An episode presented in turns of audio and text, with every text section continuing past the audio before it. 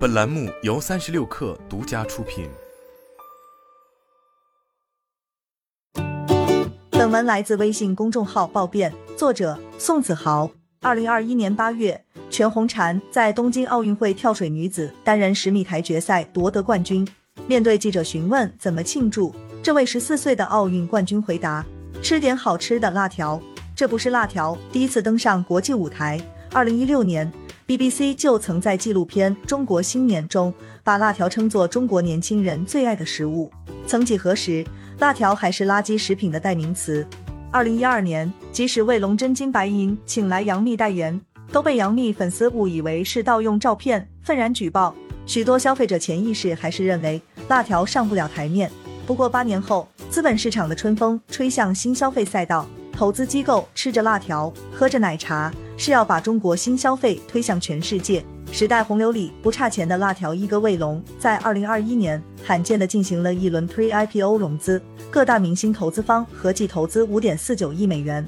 卫龙市场估值超过六百亿元人民币。果然，企业估值既要看个人奋斗，还要看历史进程。但时隔一年半，二零二二年十二月五日，卫龙三次通过聆讯，才终于启动招股。此时按发售价中位数十点九零港元计，卫龙的估值约为人民币两百二十亿，距离估值顶峰缩水六成。估值缩水，上半年业绩下滑，辣条一哥怎么了？还能回到巅峰吗？奥运冠军全红婵夺冠后称想吃辣条，互动营销一直走在前列的卫龙迅速蹭上热度，在微博上表示辣条已经送到妹妹家所在的村委会。彼时的卫龙正处在估值高光时刻，在这之前不久。卫龙得到一众明星股东追捧，完成融资，企业估值来到六百亿元人民币，超过三只松鼠良品铺子和恰恰食品三家休闲食品龙头市值之和。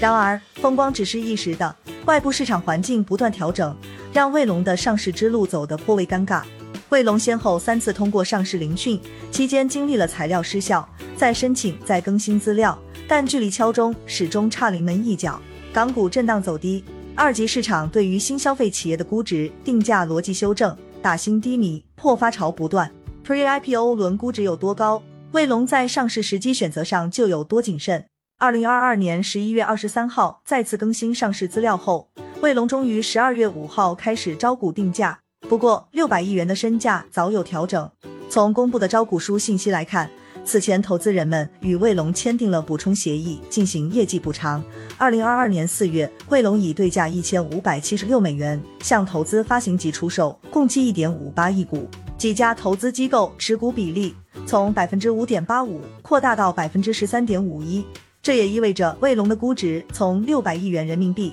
下滑到三百亿元人民币。而这笔业绩补偿协议也给卫龙的财务数据带来波动。由此产生的一次性以股份为基础的付款开支六点二九亿元，大幅侵蚀了卫龙利润，导致卫龙在二零二二年上半年净利润变成亏损二点六亿元。十二月五号起，卫龙开始公开招股，发售价每股十点四至十一点四港元，按全球公开发售后的二十三点五一亿股本计算，对应市值为两百四十四点五亿港元至两百六十八亿港元，公司估值再度缩水。即使这样。部分券商也给出了估值偏贵、谨慎购买的判断。国元国际研报表示，休闲食品赛道同样受到疫情及成本压力的短期影响。卫龙公司招股价中位数对应二零二二年约二十七倍 PE，估值高于港股食饮行业整体估值水平，建议谨慎申购。市场冷暖是 A 面，公司业绩是 B 面。卫龙的业绩数据显示，今年上半年卖出了八万吨辣条，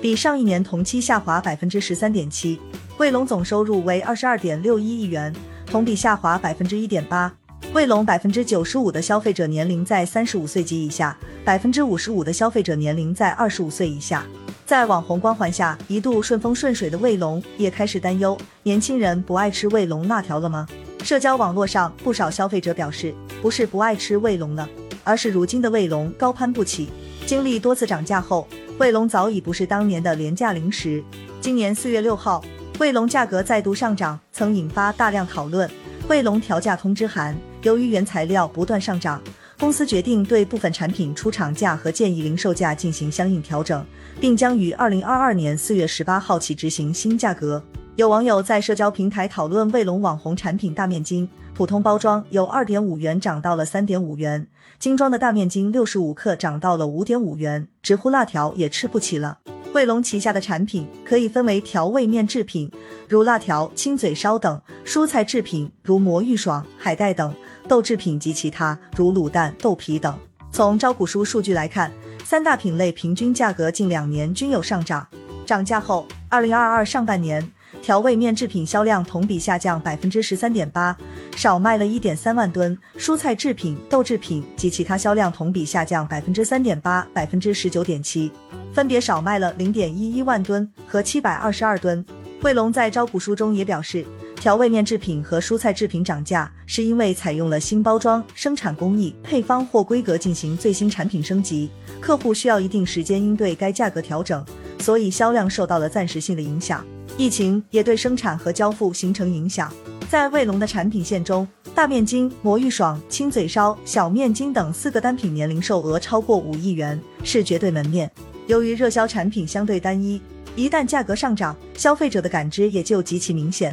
容易传导影响销量。消费者对辣条价格如此敏感，也不难理解。在许多人的印象中，辣条等辣味零食仍然是相对亲民的消费。从五毛钱一包的辣条到今天三点五元，辣条一再挑战消费者的心理预期。卫龙为了改变消费者认知，提高定位，也在营销上做出了极大努力。二零一六年，卫龙制作了一系列模仿苹果风格的广告，并且将传统红黑配色的包装升级成了黑白灰色调的高级感性冷淡风。后又邀请了古早网红张全蛋进入生产车间拍摄，展示卫龙工厂的干净卫生。渐渐与其他辣味零食产品定位拉开差距，卫龙在营销上的努力也体现到了财务数据上。二零一九年至二零二二年上半年，卫龙的经销及销售费用分别为二点八一亿元、三点七一亿元、五点二一亿元及二点六九亿元，占营收比分别为百分之八点三、百分之九、百分之十点八五及百分之十一点九。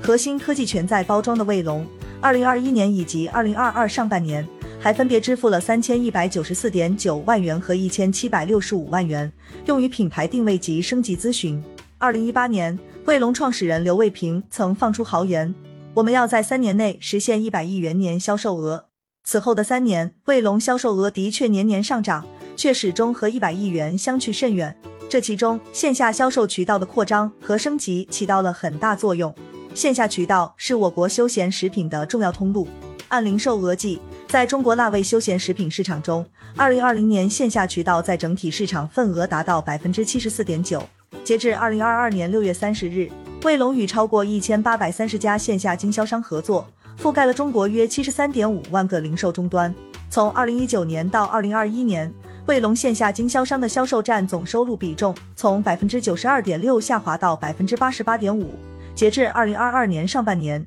这一数字是百分之八十九点四。线下渠道中高昂的销售费用也影响着卫龙的盈利水平。比如，卫龙在二零二一年经销及销售费用由二零二零年的人民币三点七一亿元增加百分之四十点三至五点二一亿。其中一个很大原因就是销售人员的绩效激励上升，导致奖金上涨。但比起销售费用，对卫龙业绩影响更大的是线下渠道的特性正制约着卫龙的发展。按城市划分。销售网络可以划分为一二线城市和其他低线城市。卫龙所在的辣味休闲零食行业有低线城市市场份额占比多、增长率更高的特点。卫龙的主要销售业绩来源也是低线城市，而低线城市消费者普遍对价格更敏感，一旦涨价马上会反映在产品销售业绩上。同时，这一行业的门槛不高，消费者可选择的低价替代品众多，品牌忠实度是卫龙头疼的问题。为了改善这一情况，